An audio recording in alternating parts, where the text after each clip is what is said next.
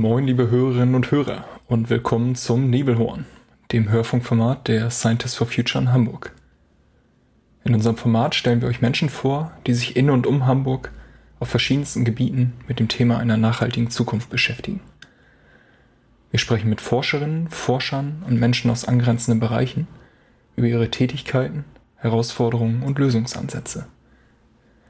Dabei gibt es spannende Details über den aktuellen Stand der wissenschaftlichen Entwicklungen und ihr lernt diejenigen kennen, die hier in der Region Wissenschaft betreiben und voranbringen.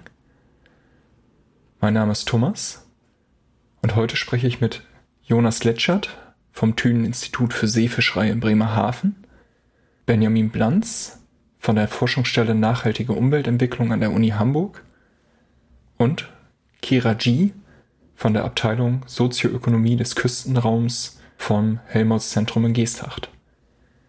Die drei arbeiten gemeinsam im Projekt Sea-Use-Tip, das sich mit der räumlichen und zeitlichen Analyse von Kipppunkten des sozioökologischen Systems der Nordsee beschäftigt. Heute hört ihr die zweite von zwei Folgen zu diesem Thema und wir sprechen über die Schwerpunkte Ökonomie, Kultur und Gesellschaft. In diesem Sinne, hallo ihr drei. Moin, moin. Hallo. Hallo. Und beginnen würde ich gerne mit dem Schwerpunkt Ökonomie und Gesellschaft. Und da würde ich gerne einmal anfangen mit der Frage, wer denn so alles beteiligt ist am sozioökonomischen und ökologischen System der Nordsee. Also welche Interessengruppen und welche Stakeholder gibt es? Das, was du fragst, ist natürlich eine große Frage, wenn wir jetzt die, die deutsche Nordsee als Gesamtes anschauen. Ähm, häufig, wenn man am Strand steht und rausguckt, hat man ja das Gefühl, dass in der Nordsee eigentlich nicht so sehr viel passiert. Da sieht man erstmal viel Platz und denkt sich, na ja, bisschen Schifffahrt, vielleicht noch ähm, Fischerei, ähm, Naturschutz kommt einem vielleicht auch in den Sinn. Aber man vergisst gerne, dass die Nordsee äh, eines der Meere ist, die am, am meisten und am dichtesten genutzt werden von allen Meeren auf dieser Welt. Ähm, was bedeutet, dass da auch ganz viele unterschiedliche Interessen und Stakeholder zusammenkommen, die alle verschiedene Dinge machen im Meer, auf dem Meer, unter dem Meer, mit dem Meer, durch das Meer. ähm, und das bringt natürlich dann vielerlei Fragen mit sich, die alle irgendwas mit Nachhaltigkeit zu tun haben. Denn die Frage ist, wie nutzt man dieses Meer, diesen Raum? Denn dann tatsächlich so, dass möglichst wenig Konflikte entstehen und dass möglichst jeder auch so ein bisschen zu seinem Recht kommt. Und wie stellt man sicher, dass das Meer als Ökosystem ähm, letztendlich auch nachhaltig genutzt wird, in dem Sinne, dass auch in Zukunft natürlich bestimmte Dienstleistungen, bestimmte Produkte aus dem Meer verfügbar sind? Ähm, das heißt, wenn du mich jetzt fragst, wer ist da alles beteiligt, das sind ganz viele unterschiedliche Interessen. Und ich nenne jetzt einfach mal so ein paar, die mir spontan in den Sinn kommen. Offshore-Windkraft zum Beispiel. Das ist ein großes Thema, ist sehr wichtig im Kontext auch von Klimawandel und Bekämpfung des Klimawandels. Ist eine Nutzung, die sehr viel Platz braucht, kann man sich gut vorstellen, wenn man sich, ähm, naja, eben so, so die Größe von diesen Turbinen mal vorstellt und überlegt, wie viele da auch ähm, auf einmal quasi quasi in so einen Windpark gebaut werden. Dann habe schon erwähnt die Schifffahrt, ganz wichtig. Ähm, Naturschutz ebenfalls sehr wichtig, auch auch teilweise großräumig. Ähm, dann gibt's da Sandabbau, Kiesabbau. Ähm, der Strom, der von Offshore-Wind erzeugt wird, muss irgendwie an Land. Das bedeutet, Kabel müssen da verlegt werden. Pipelines äh, findet man in der Nordsee. Ähm, und so weiter und so fort. Forschung findet in der Nordsee statt und je näher man ans Land kommt, dann gibt es da auch Tourismus oder Nutzung durch Segler, durch, durch Sport. Also du siehst, ähm, und da sind wir jetzt auch wieder bei der Fischerei, die Fischerei hat es mit allen möglichen, teilweise konkurrierenden Nutzungen zu tun, teilweise auch einfach mit anderen Nutzungen, die gleichzeitig stattfinden, vielleicht auch am selben Ort ähm, und muss sich da irgendwie in diesem Feld zurechtfinden und behaupten und ähm, ja eben einen Weg finden, wie man ähm, auch ja in, in Zeiten des immer größer werdenden Nutzungsdruckes sich irgendwie da zukunftsfähig aufstellt. Jetzt hast du ja einige Interessengruppen genannt und äh, ganz am Anfang ja auch schon die äh, Fischer und Fischerinnen. Und jetzt würde mich mal interessieren, da es ja sehr, sehr viele äh, Beteiligte und einige Interessengruppen gibt. Ähm, wo entstehen denn da Konflikte? Also es entstehen sicherlich zahlreiche, aber welche sind diejenigen, die mit denen ihr euch beschäftigt und die man auch besonders im Auge behalten muss? Hm. Kannst du da vielleicht so eine, eine Übersicht geben oder so? Ich würde mal aus der Perspektive der der Fischer versuchen zu antworten, ähm, basierend auf dem, was wir in unseren Gesprächen mit Fischern so hören ähm, und auch so ein bisschen Ausdruck ist der Sorge, die äh, die Fischer umtreibt. Und wenn ich sage die Fischer, dann meine ich damit einerseits die Krabbenfischer, die also ein bisschen näher an der Küste unterwegs sind, aber eben auch die kleine Hochseefischerei, sowas wie Schollenfischer zum Beispiel. Und die haben, ähm, was heißt also, ein, oder ein größerer Konflikt, der immer wieder auftaucht, ist natürlich, ich sage jetzt natürlich, ist, ist mit dem Naturschutz. Das hat was zu tun mit bestimmten Fangmethoden und mit der Tatsache, dass, naja, so ein Schleppnetz natürlich schon was macht am Meeresboden. Ähm, aber eben auch, ich habe die Offshore-Windkraft erwähnt, das ist eine Nutzung, die ähm, letztendlich Fischerei auch nicht mehr zulässt. Also in Offshore-Windparks darf momentan nicht gefischt werden oder bestimmte Formen der oder die, die meisten Formen der Fischerei sind nicht erlaubt. Und das bedeutet, dass ähm, der Platz eigentlich, der Fischern verfügbar ist in der Nordsee, gerade ziemlich zurückgeht letztendlich. Also sie können einfach nicht mehr überall dorthin, wo sie früher hingefahren sind. Mm. Und das ist eine große Sorge und, und ein Konflikt ähm, der sie doch sehr umtreibt, gerade weil es ähm, ja auch noch andere Dinge gibt, die Druck auf die Fischer ausüben und ähm, ja, also insgesamt dann dazu führen, dass man ja sich sorgt eigentlich, wie die Zukunft denn aussieht. Mhm. Dann geht es bei diesem Druck äh, unter anderem ja sicherlich auch um den ökonomischen Druck, also die Möglichkeit, vom, äh, von der Fischerei als Beruf noch zu leben. Und darüber würde ich äh, gerne einmal eine Frage an dich richten, äh, Benjamin. Nämlich, welche Bedeutung hat denn die Fischerei im lokalen oder auch im weitergefassten ökonomischen System? Magst du uns da mal eine kurze Einführung geben? Fürs lokale System habe ich mir das nie angeguckt. Wir haben uns das mal einfach an Umsätzen ausgerechnet, um das mit dem äh, BIP zu vergleichen. Und mhm. da ist es ein sehr geringer Teil, also weniger als ein, als ein Prozent. Das, weil die deutsche Fischerei verhältnismäßig ziemlich klein ist, also auch im Vergleich zu anderen Fischereiflotten von europäischen Anrainerstaaten der Nordsee. Und auch sonst Deutschland als Industriestandort nicht hauptsächlich Fischerei betreibt, sondern andere Sachen betreibt. Worum äh, geht es denn in der ökonomischen Analyse, mit der du dich beschäftigst? Also das ist äh, im Grunde ein, eine Systemanalyse, wo wir mhm. uns angucken, äh, wir verstehen die Fischerei als, als ein System, wo eine Ressource verfügbar ist, Entscheidungen getroffen werden müssen, wie viel Aufwand betreibe ich, äh, um diese Ressource abzubauen oder halt Fischfang zu betreiben. Und gleichzeitig haben wir ein damit verknüpftes System, was das Ökosystem ist, was dann bei uns in der Modellierung äh, äh, auf Bestände reduziert wird, um die äh, Mathe möglichst einfach zu halten. Und diese Bestände haben Eigenschaften, dass sie sich selber äh, dass sie ein Wachstum haben, ein inhärentes Wachstum. Je größer der Bestand ist, desto mehr äh, Wachstum wird es in der nächsten Periode auch wieder geben. Und daraus ergibt sich jetzt äh, ein dynamisches System. Wir haben das, den, das Wachstum in, im Fischbestand und wir haben einen Fang. Und dann können wir natürlich jetzt sehen, je nachdem, wie der Fang angesetzt wird, ergeben sich unterschiedliche Gleichgewichte im Bestand, stabile Zustände im Bestand. Das Ganze wird aber verkompliziert dadurch, dass das ökonomische System nicht einfach ein fester Wert ist. Das sind ja Menschen. Menschen sind komplizierter als das. Die passen sich also auch jedes äh, konstant daran an, wie der Bestand sich entwickelt und passen dann ihre Fangmengen an. Im Modell danach, äh, wie viel Gewinn sich erzielen lässt. Also als Ökonomen sehen wir die Welt ja sehr, sehr vereinfacht. Da sind Menschen einfach nur Gewinnmaximierer. Und es wird dann noch weiter komplizierter, dass äh, es ja auch der Fisch, nachdem er gefangen wurde und verarbeitet wurde, irgendwo hingeht, der geht dann zu den Konsumenten. Und die treffen auch als Menschen Entscheidungen und konsumieren nicht einfach alles, sondern haben Präferenzen, mögen den einen Fisch mehr als den anderen. Und das hat dann Einfluss auf die Preise und das hat dann wieder einen Einfluss auf die Fangentscheidung vom Fischer und das hat dann wieder einen Einfluss auf die Fischbestände. Und so hängt das alles konstant miteinander zusammen. Mhm.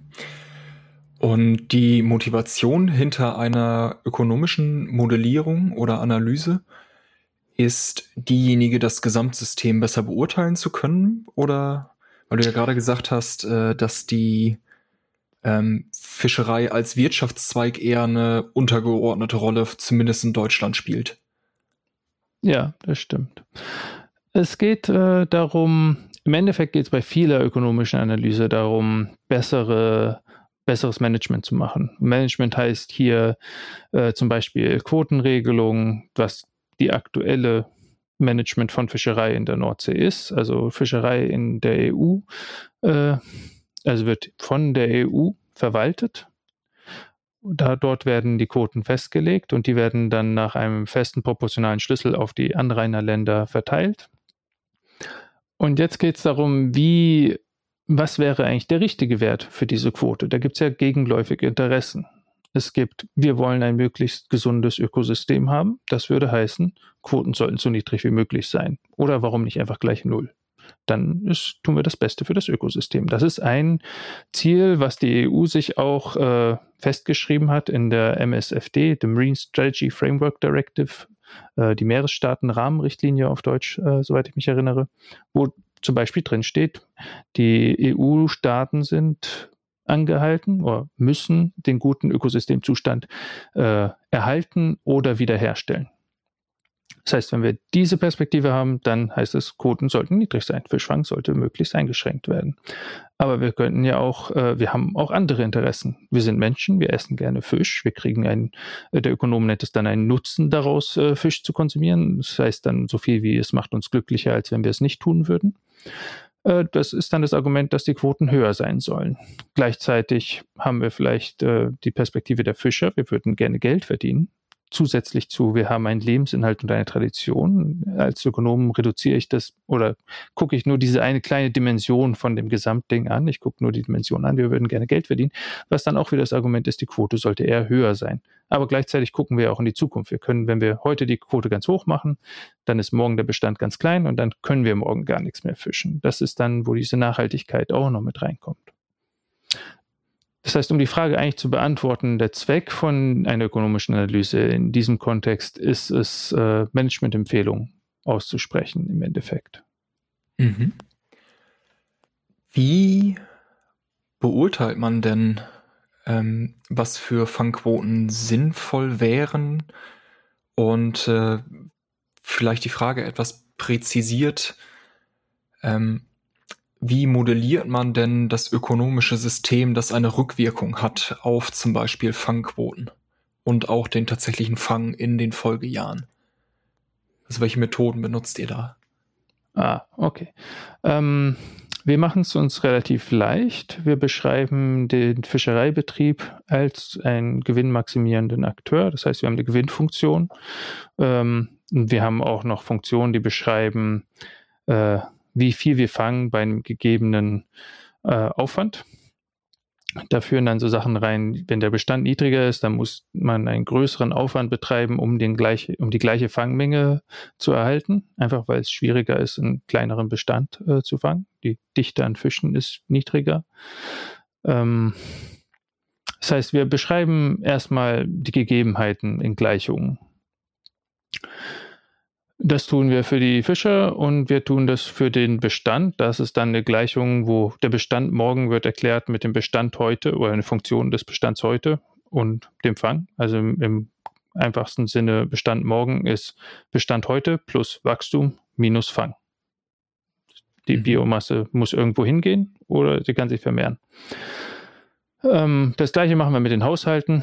Die haben keine Gewinnfunktion, die haben eine Nutzenfunktion. Diese Nutzenfunktion es kommt ursprünglich daher, man versucht, die Präferenzen von den Haushalten abzubilden. Und wenn ich äh, lieber A mache als B, dann sollte B einen höheren Nutzen haben als A. Das ist die, woher die Definition von diesen Nutzenfunktionen kommt. Das heißt, wir versuchen wieder unsere äh, Konsumenten zu beschreiben mit einer Gleichung. Wenn wir also jetzt alles mit Gleichungen beschrieben haben, dann können wir einfach äh, die Maximierungsfrage stellen, was würde denn über alle Zeit aufsummiert diskontiert, weil wir als Menschen die Zukunft weniger wertschätzen als die Gegenwart. Das ist ein sehr wichtiger Parameter, wie sehr dies, wie stark dieser Effekt ist. Also bei, beim Klimafragen noch mehr als hier, aber auch hier. Also aufsummiert, aller Nutzen, den wir haben daraus, dass wir Fisch konsumieren, wie können wir den maximieren? Mit welchen Fangraten? Mhm. Und wie kann ich mir diese äh, Darstellung eines Konsumenten oder einer Konsumentin in Form von Gleichungen. Wie kann ich mir das vorstellen? Also welche Art von Gleichungen äh, sind da vorhanden und ähm, wie quantifiziert man Nutzen in diesem Zusammenhang? Hm, schwierig zu beantworten, ohne Sachen aufzumalen. ähm,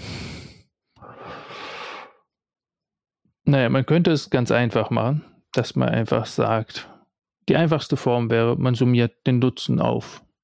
Ein Fisch ist gut, zwei Fische ist doppelt so gut, drei Fische ist dreimal so gut. Da wird man aber schnell merken, dass das nicht äh, den tatsächlichen Entscheidungen von Menschen entspricht. Mhm.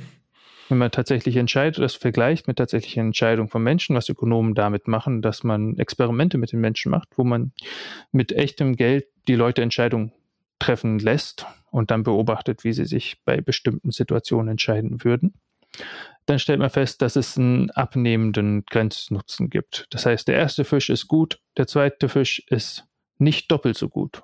Er ist weniger als doppelt so gut. Und dann, wie viel weniger das ist, wo dann dieser Faktor, wie stark wir so ein Sättigungsgefühl haben, das heißt, äh, solche Effekte sind sehr grundlegend und das würden wir abbilden, indem wir nicht einfach eine Summe haben, sondern äh, wir benutzen da eine Funktion, die Constant Elasticity of Substitution äh, genannt wird. Das ist eine sehr alte, ich weiß tatsächlich gerade nicht mehr, wer der originale Autor ist.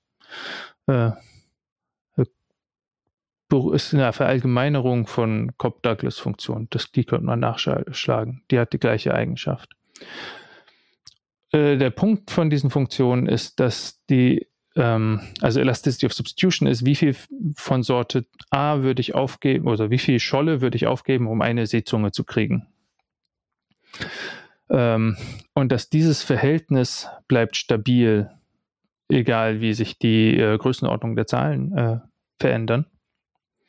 Und das macht es, das diese Funktion hat einige schöne Eigenschaften. Sie hat schöne mathematische Eigenschaften. Also wenn man dieses Maximierungsproblem lösen will, von dem ich erzählt habe, da äh, hat diese Funktion sehr schöne Eigenschaften, dass sich Sachen rauskürzen und man tatsächlich ein kompaktes Ergebnis kriegen kann. Aber das ist natürlich kein fachlicher Grund. Ähm, fachlich hat sie sehr schöne Eigenschaften, dass sie tatsächlich diese Sättigung äh, richtig widerspiegelt. Also das bildet auch die äh, experimentell oder empirisch gefundenen Daten gut ab. Äh, zumindest die grundsätzlichen Eigenschaften. Ich würde nicht so weit sagen, äh, zu gehen, zu sagen, dass die Funktion, die wir jetzt benutzen, äh, den empirischen Fischkonsum in Deutschland korrekt abbildet. Dafür ist das Modell nicht gebaut. Das, dann würde man ganz anders an das Pro Problem herangehen und dann wäre man gezwungen, äh, komplexere Formen zu machen. Was es richtig abbildet, ist dieses äh, Sättigungsverhalten, was Menschen in der Empirie äh, zeigen. Ah ja, dann äh, vielen Dank für die Erklärung. Und um Modelle einerseits parametrieren und andererseits auch überprüfen zu können, braucht man ja viele Daten. Zum Beispiel Messdaten aus ökologischen Systemen oder Verkaufszahlen oder äh, andere Möglichkeiten, eben die Umsätze zu quantifizieren. Und um diese und über diese Datenquellen und diese Datenlage würde ich jetzt gerne ein bisschen sprechen. Und da würde ich dir die Frage stellen, Jonas, was für Datenquellen gibt es denn so? Also womit kann man denn da arbeiten und äh, womit kann man äh, Modelle validieren und auch äh, füttern, wenn ich das mal so umgangssprachlich sagen darf? Ja, das kommt natürlich ähm, immer auch darauf an, was für ein Modell man nimmt, beziehungsweise äh, welchen Aspekt von Fischerei man sich anschauen will. Denn Fischerei, äh, wie wir jetzt schon gehört haben, ist ein sozioökologischer Prozess mit auch viel Ökonomie drin. Das heißt, ähm, es gibt natürlich ökonomische Daten über Fischerei, es gibt ähm, die ökologische Daten, die du ähm, erwähnt hast. Und dann gibt es ähm, kulturelle Daten, ähm, auf die Kira vielleicht auch nochmal zurückkommt. Aber so ganz klassisch, klassische Fischereidaten, mit denen wir im Thünen-Institut zum Beispiel auch viel arbeiten, sind zum Beispiel Geodaten von den Schiffen. Also jedes Schiff über 12 Meter ist mit einem VMS-System ausgerüstet, das heißt äh, auf Deutsch, ähm, nee, auf Englisch, Vessel Monitoring System. Und das ist also Pflicht. Und das heißt, jedes Schiff sendet alle zwei Stunden in der deutschen Flotte einen, ein Signal. Das wird von einem Satelliten aufgefasst. Und so kann man dann hinterher kontrollieren, wo die Schiffe eigentlich waren und darauf Rückschlüsse ziehen. Zusätzlich gibt es eine Logbuchpflicht in Europa. Das heißt, jeder Fischer äh, Größe des Schiffes muss auch aufzeichnen, was er gefangen hat, also was für Arten und wie viel. Und das kann man dann zusammenführen. Man kann aus den VMS-Daten ähm, kann man über die Geschwindigkeit errechnen, wann haben Sie gerade gefischt und wann nicht. Und das kann man dann zusammenführen mit den Logbuchdaten, was wurde da gefischt. Und so kriegt man also ein ziemlich gutes Bild auch über die räumliche Darstellung der Fischerei. Und da ist Europa wirklich ein Paradebeispiel weltweit. Also es gibt sehr viele Daten. Ähm, wenn man darüber hinausgeht, es gibt ein Schiffsregister für Fischereischiffe, öffentlich zugänglich von der EU. Das heißt, für jedes Schiff kann man auch sämtliche Charakteristika wie äh, Schiffslänge, ähm, Volumen und so weiter kann man abrufen, äh, welches Fanggerät benutzt wurde. Das sind so die typischen Fischereisachen. Zusätzlich haben wir dann auch Anlandungsdaten, das heißt, äh, wir wissen, was Fischer verdient haben mit äh, genau an mit jetzt diesem Fang, den sie gerade gemacht haben. Und so kann man eben auch ökonomische ja, Rückschlüsse daraus ziehen. Ähm, das sind die Daten, mit denen wir am Thünen-Institut viel arbeiten, beziehungsweise die wir dann auch viel benutzen, um Datenprodukte zu entwickeln, die dann für weitere Analysen stehen. Ah ja, vielen Dank. Dann wisst ihr also, wie viele Fische aus der Nordsee rausgeholt werden. Und ihr habt auch Daten darüber, äh, wie viel Geld man damit einnehmen konnte. Woher weiß man, wie, wie sich die Fischbestände in der Nordsee entwickeln? Also wie wird das quantifiziert bzw. gemessen? Die Daten nehmt ihr auch äh, auf, wenn ich das richtig verstanden habe. Genau, das ist dann sozusagen die andere Seite, also das Ökosystem. Ähm, das wird auch im Thünen-Institut gemacht. Ich bin in der Arbeitsgruppe Integrierte Meeresnutzungskonzepte ähm, und wir haben auch Arbeitsgruppen am Thünen-Institut, die sich eben mit der ökologischen Seite, also dem Status von Fischbeständen beschäftigen. Dafür werden allerdings keine kommerzielle Fischereidaten benutzt, von denen ich eben geredet habe, sondern es gibt dann zusätzlich noch wissenschaftliche ähm, Surveys, also wo Wissenschaftler mit Schiffen rausfahren und selber fischen.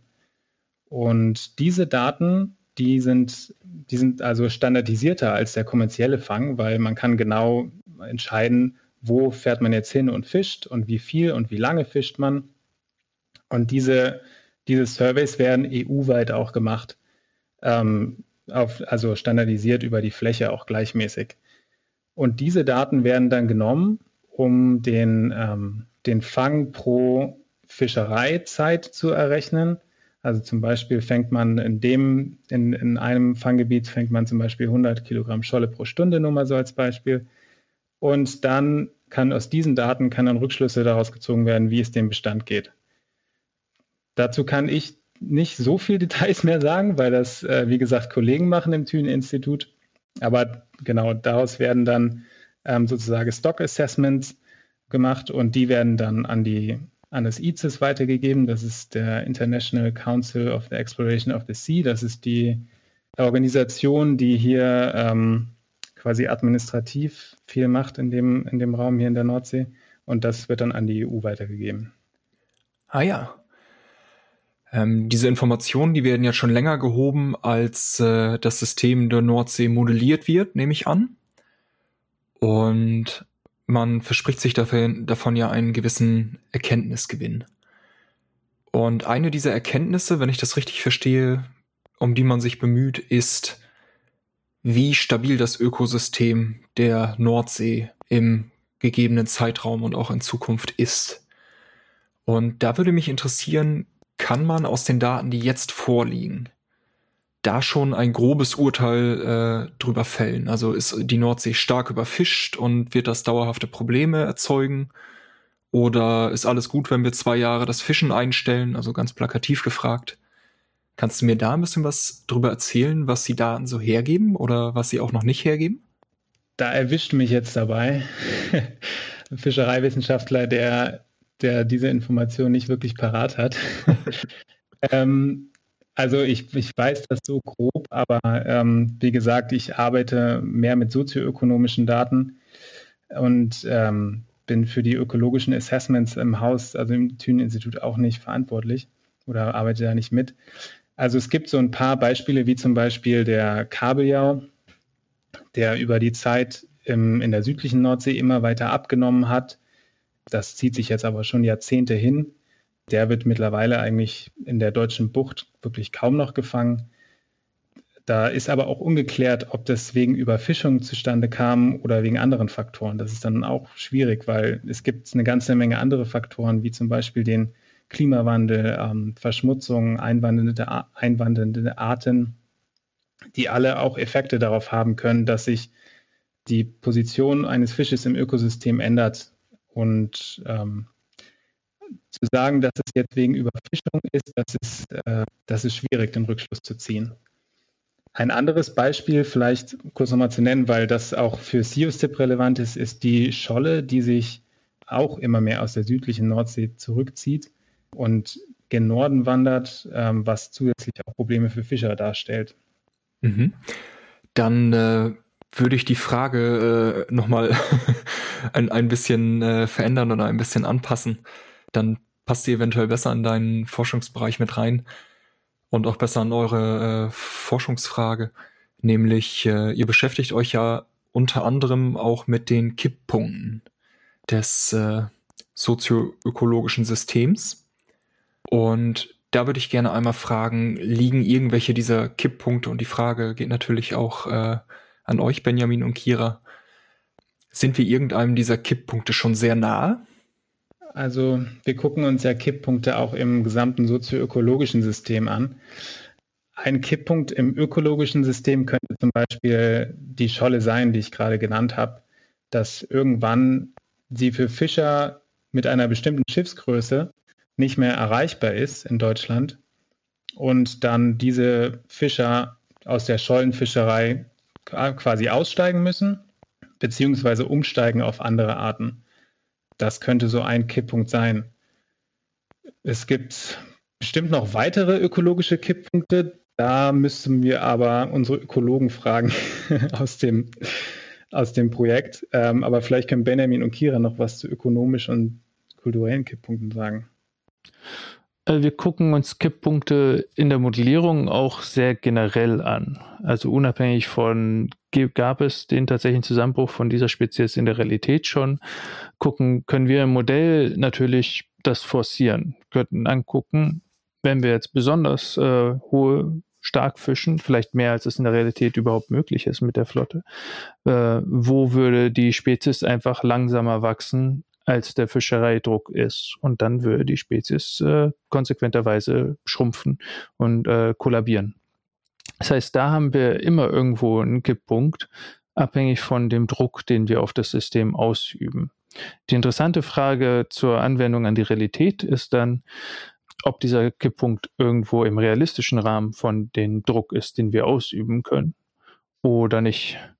aber die gesamte Fischereipolitik orientiert sich auch so ein bisschen an dem Konzept, wenn wir uns diese Wachstumskurve mal sehr stark vereinfachen, als einfach äh, eine umgedrehte Parabel.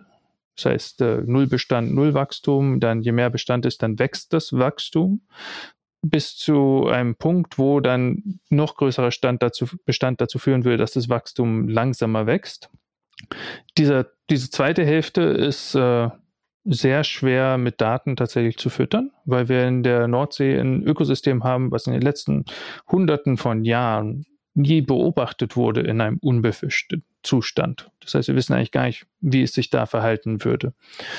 Aber rein von der Theorie her kann man klar sagen, dass irgendwann wäre es so voll, dass es schwer ist, äh, dass es noch weiter wächst. Dann würden die Ressourcen knapp werden, die die Fische selber essen.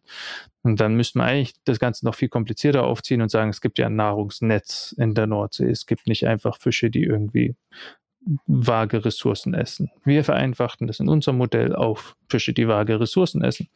Und dann gibt es natürlich die, die Spitze von dieser Parabel. Und das wäre der Punkt, wo man also, wo das Ökos der Bestand am stärksten wächst. Umgekehrt heißt es auch, das wäre der Bestand, wo wir am meisten fischen können, ohne dass der Bestand schrumpft. Und das Konzept äh, wäre der Maximum Sustainable Yield. Das ist, ich glaube, irgendwann in den 70ern oder sowas, oder war das die große Zielmarke, wie ein Ökosystem richtig äh, verwaltet, gemanagt wird, ist, dass man darauf zielt dann kriegt man den größten ökonomischen Gewinn aus dem Ökosystem. Kann man, kann man sagen, dass dieser Punkt des äh, Maximum Sustainable Yield, dass der so einigermaßen getroffen ist oder liegen wir weit daneben? Kann man die Aussage so formulieren oder die Frage so formulieren? Ähm, die Frage ist berechtigt die Realität ist, wir wissen gar nicht, wo der wirklich liegt. Und das ist auch genau das Problem mit diesem Ansatz, danach ein Ökosystem zu äh, verwalten. Das ginge wahrscheinlich mit Bäumen und sowas relativ gut. Bäume kann man weit gehen, zählen, wie viele sie sind, kann messen, wie dick sie sind und weiß so ziemlich alles über das System, wie es jetzt gerade ist und kann es gut beobachten. Fische sind unterm Wasser. Und wir können, wir können schätzen, wie die Bestände sind. Das hatte Jonas ja auch schon erzählt. Und wir können, wenn wir, wir Jahre vergleichen, schätzen, wie wohl der Zusammenhang sein muss zwischen Bestand und äh, Wachstum vom Bestand, also Rekrutierung von neuen Fischen nennt sich das dann. Aber dieser Zusammenhang ist äh, in der Realität sehr äh, äh stochastisch, nennen wir das, also ist sehr vom Zufall betroffen. Das heißt, derselbe Bestand kann in einem Jahr ein riesiges Wachstum verursachen und im nächsten Jahr kaum ein Wachstum. Und wir können nicht sagen, warum das so passiert ist. Das kann einfach gewesen sein, zur ungünstigen Zeit ist irgendwo ein Sturm durchgekommen und hat den Laich zerstört. Oder ja, also es kann wirklich einfach Wetter sein und Wetter wissen wir ja, dass das sehr äh, unzuverlässig ist. Das heißt, jetzt geht es äh, dahin, dass man sagt, ähm, es macht keinen Sinn, direkt auf MSY zu zielen. Es, es gibt dann einfach ein sicheres Level, wo wir hoffen, dass oder wo wir davon ausgehen, dass wenn wir das fangen, dann sind wir auf der linken Seite von diesem Hügel. Ja, Entschuldigung, wir sind, der Bestand ist tendenziell größer als der von MSY. Das ist, wo wir hinkommen würden. Und dann hätten wir noch einen Sicherheitspuffer, dass selbst wenn äh, wir uns verschätzt haben, wo der MSY liegt, wir trotzdem nicht mehr als das äh, fischen. In der Realität sind die meisten Bestände aber eher zu gering. Das heißt, wir sollten noch länger die Bestände sich äh, wachsen lassen, damit wir dieses Management erfolgreich anwenden können da gab es auch äh, sehr spannende, auch modellgetriebene Wissenschaft, wo das Ganze als Investition verstanden wurde. Also wir investieren, indem wir nicht fischen, in den größeren Bestand morgen. mhm. Und äh, das war von, von Martin Quaas, der damals noch in Kiel war, und hat dann die Rendite ausgerechnet, wie viel mehr Gewinn uns das bringen würde. Und das waren schon ganz ansehnliche Renditen. Aber man müsste halt die Zeit überbrücken. Äh, aber um das zu Ende zu bringen, die Signage Management, was von der EU jetzt ist, ist eins, wo von ICES, da sind die Biologen, die wissen, wie der Bestand ist, die schätzen, wie groß könnte die Fangmenge sein, dass es stabil ist und wie groß könnte die Fangmenge sein, dass wir sicher sind, dass es auch stabil bleibt, so umgangssprachlich formuliert. Und das geht dann an die EU-Kommission die dann im Endeffekt entscheiden, was die Quoten sind. Und dabei aber nicht gebunden sind an diese Empfehlungen. Die Wissenschaftler dürfen nur Empfehlungen machen, entscheiden müssen immer die Leute, die äh, gewählt sind dazu. Und die halten sich nicht unbedingt an die Empfehlung, natürlich. Okay, dann äh, äh, ganz herzlichen Dank an euch beide. Jetzt haben wir viel über die Fischerei gesprochen und noch relativ wenig über die Fischer. Und das würde ich jetzt gerne tun. Und zwar vor allen Dingen über die Bedeutung der Fischerei in der Kultur. Und da würde ich dir, Kira, gerne die Frage stellen, welche Bedeutung hat denn die Fischerei in unserer Kultur? Ich lasse die Frage mal bewusst so offen ja, die, die, die Rolle der Fischerei in unserer Kultur, das ist eine schwierige Frage, auch wieder so eine allumfassende Frage. Mhm. Ähm, also verglichen mit anderen Ländern, glaube ich, kann man sehr pauschal sagen, dass die Fischerei in Deutschland eine relativ, oder die, die, die Seefischerei, muss ich dazu sagen, in, in Deutschland eine relativ kleine Rolle spielt. Wir sind kein Land der Fischer, keine Fischereination wie zum Beispiel Frankreich oder die Niederlande oder auch Großbritannien. Nichtsdestotrotz haben wir natürlich ähm, an der Nordsee als auch an der Ostsee ähm, traditionelle Fischerei seit vielen, vielen Jahrhunderten und auch natürlich einige unterschiedliche Fischereien mit jeweils eigenen Kulturen und Selbstbildern. Und unser Teil im CUC-Projekt, den wir am Helmholtz-Zentrum Gesacht betreiben, der beschäftigt sich, wie du schon gesagt hast, natürlich mit den Fischern, mit dem Handeln als Fischer, also wie sie quasi ihr Handwerk betreiben, wie sie sich selbst wahrnehmen als Fischer, also mit Fragen der Identität und auch mit Fragen ähm, der Einbettung in meistens lokale Gemeinschaften, also Nordseeküste in unserem Fall. Was sind das für Traditionen? Was bedeutet die Fischerei in, in wesentlich kleineren lokalen Kontexten direkt an der Küste zum Beispiel? Und also so richtig abgrenzen, was ist kulturell, was ist sozial, was ist auch wirtschaftlich, ist tatsächlich schwierig, weil das schon alles irgendwo auch zusammengehört. Ähm, und natürlich auch äh, der Bezug zum Ökosystem sehr, sehr wichtig ist, denn das Fischen, das passiert nur logischerweise im Austausch mit einem Produkt, mit einem Ökosystem. Und das spiegelt sich auch sehr deutlich wider, wenn man Fischer mal fragt, wie sie sich denn eigentlich selbst beschreiben, wie sie sich eigentlich selbst sehen. Und sie sehen sich doch, kann man auch jetzt mich pauschal nochmal sagen, eher so als Jäger, die eben rausfahren mit ihren Booten, die, die jeden Tag immer wieder aufs Neue sich mit dem Meer, mit der Natur auseinandersetzen müssen, die so ein bisschen auch nie wissen, was auf sie zukommt. Also so ein klein bisschen so diese Überraschung, die immer wieder äh, dann da ist, dass man es nie eben genau äh, vorhersagen kann und dass man in diesem Umfeld eben sich irgendwie da, da durchsetzen muss, einen Fang generieren muss, ähm, Fische finden muss das verlangt natürlich auch so ein gewisses Geschick, so ein gewisses Gespür, viel Erfahrung. Das ist das, was den Reiz am Fischen für viele ausmacht. So, ne? Das ist eben das krasse Gegenteil zum Bürojob. Ähm, ähm, so, so genau, wie unsere, ja. genau, so wie unsere. Ähm, also das ist schon das, was sehr deutlich auch zum Ausdruck kommt, wenn man mit Fischern spricht. Ne? So, also dieses, dieser, dieses kleine, so, so nervenkitzelartige Gefühl, Mensch, also Ne? So, also ich muss mich jetzt hier irgendwie da behaupten und meinen Fisch finden und meinen Fisch nach Hause bringen. Mm. Und da sind wir dann schon auch so ein bisschen bei der Tradition und, und bei dem, was ähm, das Selbstbild eben als Fische und diese Kultur, die dann auch dahinter steckt, ausmacht. Ne? Also das ist ganz stark eben diese Idee, ich bin unabhängig, ich bin alleine da draußen, ich mache so ein bisschen auch das, was ich will ich bin auch immer versucht, möglichst ne, so zu gucken, was machen denn die anderen. Ich möchte möglichst natürlich auch ein guter Fischer sein, heißt so viel wie ich möchte Erfolg haben, ich möchte viel nach Hause bringen, möchte vielleicht auch der Konkurrenz so ein bisschen davon fahren können und sagen können, hier, guck mal, ich habe heute einen guten Tag gehabt, habe es vielleicht besser gemacht als die anderen.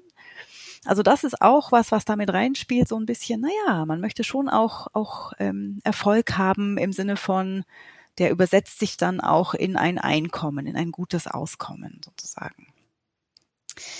Und die Kultur, die, die man dann dahinter packen kann, die man beschreiben kann, das ist einerseits so ganz klassisch, wenn ich jetzt mal, naja, Kultur diesen Begriff nehme, da sieht man ja häufig dann eben, oder man guckt auf die Objekte, die damit zusammenhängen, also das Sichtbare, das, das wenn man so will, das, das Ergebnis auch einer Kultur oder einer, einer Handlung, das sind dann so Dinge wie der, der Fischkutter, der im Hafen liegt. Ne? So, das wäre das, was der Tourist zum Beispiel sieht und, und äh, auch, auch gerne sieht. Aber man guckt eben natürlich auch auf das Handeln, auf die Praktiken, die letztendlich dazu führen, dass der Fisch nach Hause gebracht werden kann. Also sowas wie das Wissen, was dahinter steckt, die Erfahrung, wie ich mit meinem Fischerboot umgehe, wie ich meine Netze ausbringe, ähm, was ich tun muss, um Erfolg zu haben woher ich dieses Wissen dann auch äh, holen kann, wie ich mit meinen Crewmitgliedern umgehe zum Beispiel. Ne? Also all diese Dinge, all dieses Handeln, all dieses, dieses Tun sozusagen. Ne? Denn Handwerk ist ja auch sehr viel, also da geht es größtenteils ja um tatsächlich aktiv sein, um, um Handeln, um Tun, um Entscheidungen. Ähm, das ist das, was die Fischereikultur letztendlich immer wieder ausmacht. Und Vielleicht noch als letzten Punkt, das erklärt auch schon, dass so eine Kultur natürlich niemals was ist, was statisch ist. Das ist etwas, was sich ständig ändert, was sich ständig wandelt. ähm, mhm. Deswegen ist es auch schwierig, das so ganz konkret dingfest zu machen, was es denn jetzt eigentlich wirklich ist. Ich glaube, das kann eigentlich immer nur eine Momentaufnahme sein und sich daraus äh, generieren, wie die Menschen selber, die eben fischen gehen, ja, und die darum herum äh, stehen, das empfinden, wie sie sich selbst beschreiben und muss auch vielleicht aus einer Beobachtung kommen. Das wäre dann mehr so eine anthropologische, ethnografische äh, Herangehensweise, dass man einfach guckt, was machen die denn eigentlich ganz konkret? Also, ne, was tut man auf so einem Boot? Was muss ich tun, damit das Netz ordentlich ähm, ausgebracht werden kann zum Beispiel. Ne? Also all diese kleinen Handlungen, die man beobachten kann, das ist alles Teil der Fischereikultur. Okay, äh, vielen Dank für diese äh, sehr ausführliche Antwort. Mich würde dann interessieren, wie man die Kultur erforscht. Also es gibt ja, oder man unterscheidet ja im Allgemeinen in der Wissenschaft oft in qualitative und in quantitative Methoden. Und mich würde jetzt interessieren, die Methoden, mit denen du und äh, mit denen ihr arbeitet, in welchem Bereich finden die sich? Und kannst du vielleicht irgendwie ein Beispiel dafür nennen, wie man den Zustand einer Kultur misst? Den Zustand einer Kultur misst, das ist ein schöner Begriff. Also die, ich muss dazu sagen, dass das wir in unserem Team jetzt wirklich keine Ethnografen sind. Also eigentlich, wenn man Kultur glaube ich, richtig verstehen will, dann muss man in dieser Kultur leben. Dann müssten wir eigentlich hergehen und sagen, wir verbringen jetzt mal ein paar Monate mit den Fischern, fahren jeden Tag mit raus, leben eigentlich dieses Leben eines Fischers. So, das ist natürlich schwierig. Gerade in Corona-Zeiten ist das ähm, ja komplett unmöglich natürlich. Ähm, insofern ist es so ähm, ja eine Frage, wie man sich da behelfen kann. Also eine Annäherung hinbekommt, ohne dass man tatsächlich da komplett eintaucht in diese Kultur. Und wir machen es bei uns derzeit hauptsächlich durch Gespräche mit Fischern. Eigentlich sollte das natürlich auch ähm, der Direktkontakt sein, dass man hinfährt, dass man sich austauscht, auch in vielen verschiedenen Situationen austauscht. Und mit Austausch meine ich tatsächlich auch mal ganz informelle Gespräche, ne? dass man sich mal am Hafen trifft, dass man mal ein Bier zusammen trinkt, dass man einfach das Gespräch sucht auf verschiedene Arten und Weisen, um herauszukriegen, wie die einzelnen Fischer ticken und, und was das Leben eben eines Fischers, diese Kultur auch ausmacht. Derzeit in Corona-Zeiten müssen wir uns da noch mal weiter behelfen mit, mit Interviews. Das bedeutet, wir haben einen Gesprächsleitfaden entwickelt, den wir dann ja eben immer herausziehen und ja, an dem wir uns so ein bisschen entlanghangeln, damit man so ein paar Punkte dann in Einzelgesprächen momentan einfach mal abklären kann. Und da geht es eben sehr viel auch um Fragen, warum ist jemand Fischer? Was ist das Besondere an dem Beruf? Was liebt man an dem Beruf? Was hasst man an dem Beruf? Was gehört dazu, eben alles, ähm, um, um Fischer zu sein? Was macht einen guten Fischer aus? Was ist Erfolg im Kontext von Fischerei? Wie wichtig ist der Heimathafen zum Beispiel oder das ganze Umfeld, ne? die Kollegen, die Konkurrenz, all diese Dinge, das versuchen wir vorsichtig, auch nicht nur in einem Gespräch ähm, mit den Fischern zu besprechen. Das heißt, mit anderen Worten, das sind qualitative Methoden Methoden, die wir anwenden. Mhm. Was natürlich aber nicht bedeutet, dass man das schlussendlich nicht auch ein bisschen quantifizieren kann. Das heißt, man kann natürlich schon dann seine Grundgesamtheit der Fischer nehmen, mit denen man gesprochen hat und sagen, okay, also die Mehrheit oder so und so viel haben das gesagt oder finden dieses und jenes. Also es ist so ein, so ein bisschen auch dann eine quantitative Analyse, die man, die man schon auch machen kann. Mhm. Gerade was so den letzten Punkt angeht, äh, würde mich interessieren, was waren denn so die äh, bisherigen Ergebnisse aus euren Gesprächen? Was treibt die Fischer um und was sind so die Punkte, äh, die im Moment auch große Veränderungen hervorrufen, falls das äh, der Fall sein sollte, also falls große ja. Veränderungen anstehen? Also ich hatte es ganz zu Anfang schon erwähnt, es, es, es gibt bestimmte Dinge, die Ihnen schon Sorge machen. Ob das nun gerechtfertigt ist oder nicht, sei mal dahingestellt. Da müssten wir im Projekt bestimmt auch nochmal ganzheitlich ähm, auf solche Punkte gucken und, und um nachzuvollziehen, ist das tatsächlich eben ein, ein wirklicher möglicher Kipppunkt oder ist das mehr etwas, wovor die Fischer vielleicht auch ein bisschen Angst haben, aber vielleicht auch es gar nicht haben müssten in dem Maße? Aber eine Sache, die, die immer wieder ähm, oder die, die logischerweise auch vielleicht zu einem Kipppunkt führen könnte, ist die Frage des Nachwuchses zum Beispiel. Ist denn die Fischerei äh, noch ein Beruf, der attraktiv ist? Ist das etwas für jüngere Leute? Ähm, wollen, äh, sind ja hauptsächlich Männer, ähm, sehr wenige Frauen, wollen junge Männer denn überhaupt noch Fischer werden? Und da ist die Antwort eigentlich doch, ähm, das ist ein attraktiver Beruf für viele. Aber eine Sache, die uns jetzt häufiger schon genannt worden ist, ist, dass die Selbstwahrnehmung als Fischer, also das Selbstbild, ne, also das Schöne am Beruf, das eigentlich wirklich Tolle auch, äh, ja, noch mehr als Schöne am Beruf, das stimmt nicht so richtig überein mit der Wahrnehmung der Fischer in der Öffentlichkeit. Ähm, das ist zumindest das, was bei den oder was bei einigen Jungfischern ankommt da ist doch eher so in der Öffentlichkeit das Bild des Fischers als einer, der die Natur kaputt macht. Die Überfischung ist ständig in den Medien. Da sind eigentlich lauter negative Schlagzeilen mit der Fischerei verbunden. Und eine Sache, die sie schon sehr umtreibt, ist, dass eben nicht differenziert geguckt wird auf einerseits die Form der Fischerei oder auch genau eben dann die Auswirkungen, die, die, die stattfinden im ähm, im Meer zum Beispiel. Also wird viel über einen Kamm geschoren, was nach Meinung der Gesprächspartner, die wir bislang gehabt haben, nicht immer unbedingt der Wahrheit entspricht. Und das ist eine Sache, die, die sie sehr doch ja umtreibt und wo sie sagen, ach, da leiden wir auch teilweise drunter, weil wir das eigentlich nicht gerecht finden, wie wir so gesehen werden in Deutschland, ganz allgemein. Mhm. Da kommt mir gerade die Frage auf, ihr sprecht viel auch mit kleineren Fischereibetrieben, wenn ich das richtig mhm. verstanden habe. Das ist richtig, genau. Sind die äh, für die Überfischung der Nordsee primär verantwortlich oder sind das äh, andere, sind das irgendwie große äh, Fischereikonzerne eher? Also kann man das überhaupt so aufteilen, die Frage? Wer ist verantwortlich für die Überfischung? Das ist natürlich äh, wirklich eine schwierige Frage. Also ich nenne mal zwei Beispiele. Ich, ähm, wir haben ähm, viele Gespräche mit Krabbenfischern äh, bislang geführt. Die Krabbe ist nun eine Art, die eigentlich nicht wirklich gefährdet ist. Das heißt, man kann eigentlich nicht wirklich von einer Überfischung der Krabbe sprechen. Mm, insofern muss man, glaube ich, ziemlich genau differenzieren, über welche Fischerei, über welche Arten man spricht. Und wie Jonas ja vorhin auch schon gesagt hat, ähm, es sind natürlich nicht nur die Fischer, die auf einen Fischbestand einwirken. Da gibt es noch ganz viele andere Faktoren, die zu einem Rückgang führen können von einer, von einer Art.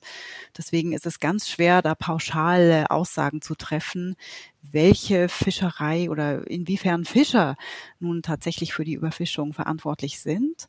Was man sagen kann, vielleicht auch wieder sehr pauschal, ist, dass ähm, die Hochseefischerei generell vielleicht, also mit den großen Trawlern, die wirklich weit, weit draußen fischen, die dann vor Afrika fischen zum Beispiel, das sind wahrscheinlich eher diejenigen, die verantwortlich sind für den Rückgang bei vielen Arten und nicht die deutsche Flotte, die ähm, tatsächlich mehr in der Nordsee unterwegs ist oder doch auch sehr nahe an der deutschen Küste fischt. Okay, vielen Dank. Ich äh, muss auch dazu sagen, das war auch eine fiese Frage, so pauschale Fragen zu stellen und ich, eine präzise Antwort zu erwarten. Dazu tatsächlich noch eine präzise Antwort. Ah, hervorragend. Sehr gut. Hilf mir doch ja. mal. Und zwar, wenn wir die EU-Gewässer angucken, also jetzt nicht vor der Küste von Afrika gucken, dann gibt es eine klare Antwort, wer verantwortlich ist für die Fangmenge. Und das ist die EU-Kommission. Die Fischer können nur das fischen, was ihnen erlaubt wird zu fischen. Und wie Jonas schon gesagt hat, die Überwachung ist ziemlich perfekt. Also perfekt ist falsches Wort. Ziemlich gut. Dadurch, dass wir alle zwei Stunden wissen, wo die sind und sie genau angeben müssen, was sie gefangen haben, ist die Menge an undokumentierten Fang.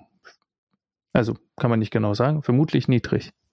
Und dann ist die äh, Entscheidung davon, wie viel gefischt wird, ist, wie viel Quoten rausgegeben werden. Das liegt dann bei der EU-Kommission. Und wenn die zu hohe Quoten angeben, dann fischen die Fischer fischen halt so viel, wie sie dürfen. Das heißt, das ist dann auch nicht die Rolle von dem Fischer, sich zu überlegen, wie viel fische ich heute, damit morgen noch was übrig ist, sondern der fischt halt, was er darf oder was er kann. Und wir kaufen es am Ende. Am Ende sind ja. wir irgendwo insgesamt in einem äh, System, in dem es viele Faktoren gibt, die. Äh genau, aber dafür wählen wir ja unsere Vertreter, die für mhm. uns das nachhaltig entscheiden sollen. Das ist denn ihre Aufgabe. Sehr gut. Dann äh, vielen Dank äh, für deine Ergänzung, Benjamin. Das ist ein äh, wichtiger Punkt.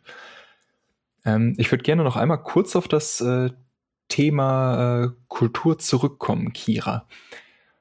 Und zwar Gibt es Wege oder äh, untersucht ihr Möglichkeiten, um kulturelle Güter oder auch die Kultur zu bewahren oder ein Stück weit zu schützen? Ist das noch Teil eures Projekts? Naja, also ähm, letztendlich heißt ja Fischereikultur schützen, dass man äh, den Fischern weiterhin eine Möglichkeit bietet, fischen zu gehen und damit Geld zu verdienen. Insofern ist das letztendlich schon auch eine sozioökonomische Frage und hat auch relativ viel damit zu tun, ob der Fischer denn mit dem, was er aus dem Meer holt, auch ähm, genug verdienen kann, genug Gewinn erzielen kann, um damit zum Beispiel eine Familie zu ernähren oder eben auch in seine Fischerei zu investieren. Also solche Schiffe sind ja nicht ganz billig zum Beispiel. Also da muss man schon auch ein, naja, eben bestimmte, bestimmte äh, Euros erwirtschaften, sage ich jetzt mal ganz salopp. Und solange das möglich ist, solange ähm, Fischer überleben können, überlebt tatsächlich eben auch die Fischereikultur ähm, an der deutschen Nordsee. Und äh, also die Chancen vielleicht für die Krabbenfischerei stehen gar nicht so schlecht, einfach weil man in guten Jahren damit schon auch noch relativ gut Geld verdienen kann. Die Probleme sind eigentlich dann eher gegeben für sowas wie die Schollenfischerei zum Beispiel oder andere Arten der Fischerei, hm, wo das ja doch eben noch eine schwierigere Gemengelage ist. Nicht zuletzt eben, weil die Arten dann quotiert sind und ähm, der EU-Fischereipolitik unterliegen. Vielleicht kann ich da ganz kurz einhaken. Was jetzt auch natürlich auch dazu kommt, ist der Brexit, der ja mhm. passiert ist mittlerweile. Und da werden sich ja auch die Quoten, also es ist noch nicht klar, wie es aussehen wird, aber die Quoten werden sich irgendwie ändern. Und da kommt auf die Fischer auch eine große Ungewissheit zu, also auf einige mehr als auf andere. Zum Beispiel, wie Kira sagte, die Krabbenfischer. Da ist das sicherer, dass alles so bleibt, weil das auch hier nah vor der Küste gefangen wird. Aber sowas wie, was ein bisschen weiter draußen gefangen wird und wo zum Teil aus britischen Gewässern gefangen wird oder wo etwas gefangen wird, was von britischen Quoten auf britische Quoten gefangen wird, weil Quoten können Länder tauschen auf internationaler Ebene. Da wird es in den nächsten Jahren auch auf jeden Fall Änderungen geben. Vielleicht kann ich eine Sache noch anfügen. Also die Fischerei oder Fischen ist letztendlich immer ein System gewesen, wo man sich angepasst hat an unterschiedliche Gegebenheiten. Und das ist nicht so fix wie in anderen Berufen vielleicht. Also man, man ist immer eigentlich ähm, gut. Also wenn eine Art nicht so gut zu fischen ist, dann geht man eben auf eine andere oder man versucht immer irgendwie Ausweichmöglichkeiten zu haben. Und ich glaube, die Sorge vieler Fischer ist, dass eben diese Ausweichmöglichkeiten immer weniger werden. Und Jonas hat völlig recht, wenn er den Brexit damit ins Spiel bringt. Oder eben auch räumliche Einschränkungen, dass es eben einfach nicht mehr möglich ist, dann mal umzuschwenken oder was anders zu machen oder irgendwie auszuweichen, dass man bestimmte Dinge kompensiert. Also dieses, diese Adaptivität, die eigentlich ja angelegt ist in der Praxis des Fischens, auch in der ganzen Kultur des Fischens, die wird schon immer kleiner eigentlich. Die schrumpft gerade ziemlich. würde ich mal sagen. Okay, dann hast du äh, gerade mit dem letzten Satz eigentlich eine sehr schöne Zusammenfassung äh, für, für die kommenden Forschungsobjektiven gegeben.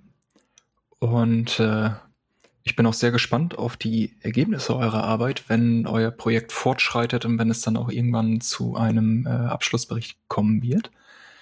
Und zu einem Abschluss würde ich gleich auch kommen. Vorher würde ich aber gerne auch noch mal eine etwas lockerere Frage zum Abschied stellen. Ich habe sie letzte Woche schon äh, an die anderen gestellt. Deswegen geht sie jetzt zuerst an Jonas und an Benjamin. Esst ihr eigentlich gerne Fisch? Ja, ich mag Fisch eigentlich gerne, genauso wie ich äh, manches Fleisch gerne esse, aber ich bin Vegetarier.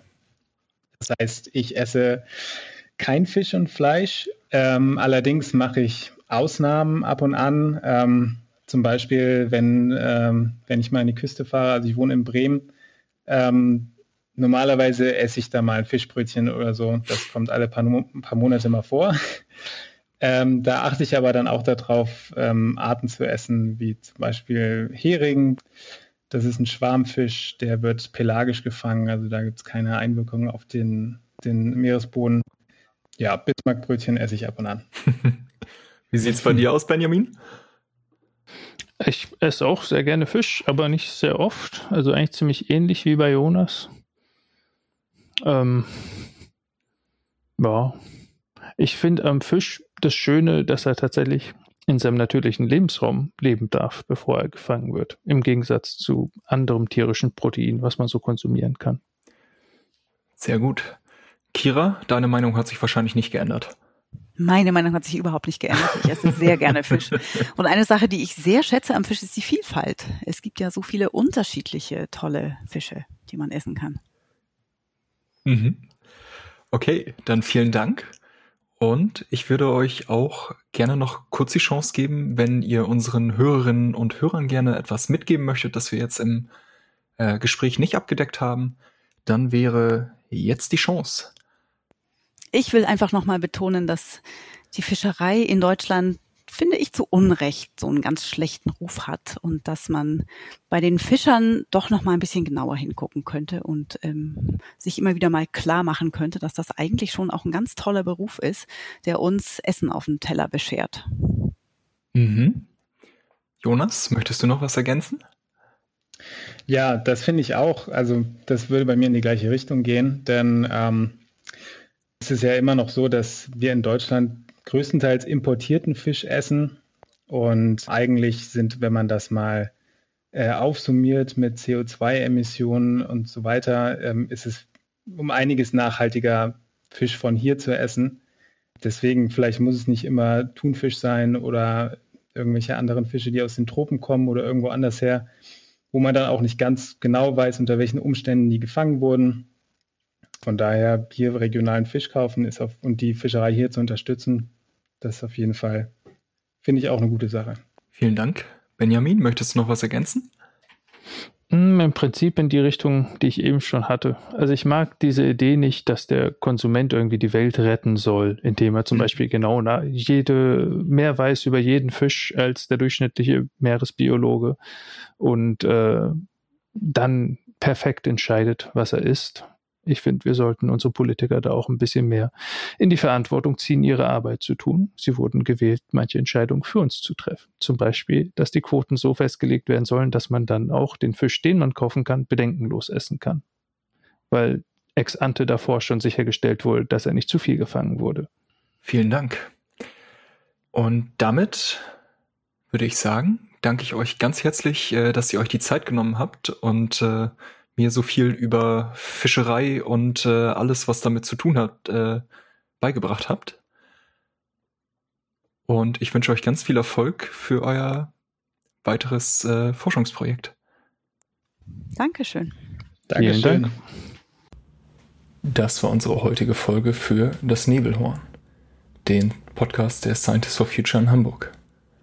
Ich habe gesprochen mit Jonas Letschert vom Thünen Institut für Seefischerei in Bremerhaven, Benjamin Blanz von der Forschungsstelle Nachhaltige Umweltentwicklung an der Uni Hamburg und Kira G.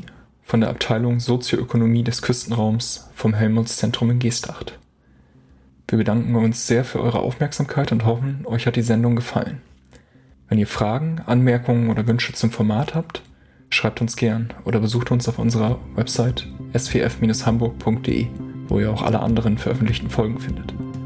Wir freuen uns auf eure Rückmeldung und sagen Tschüss und bis zum nächsten Mal.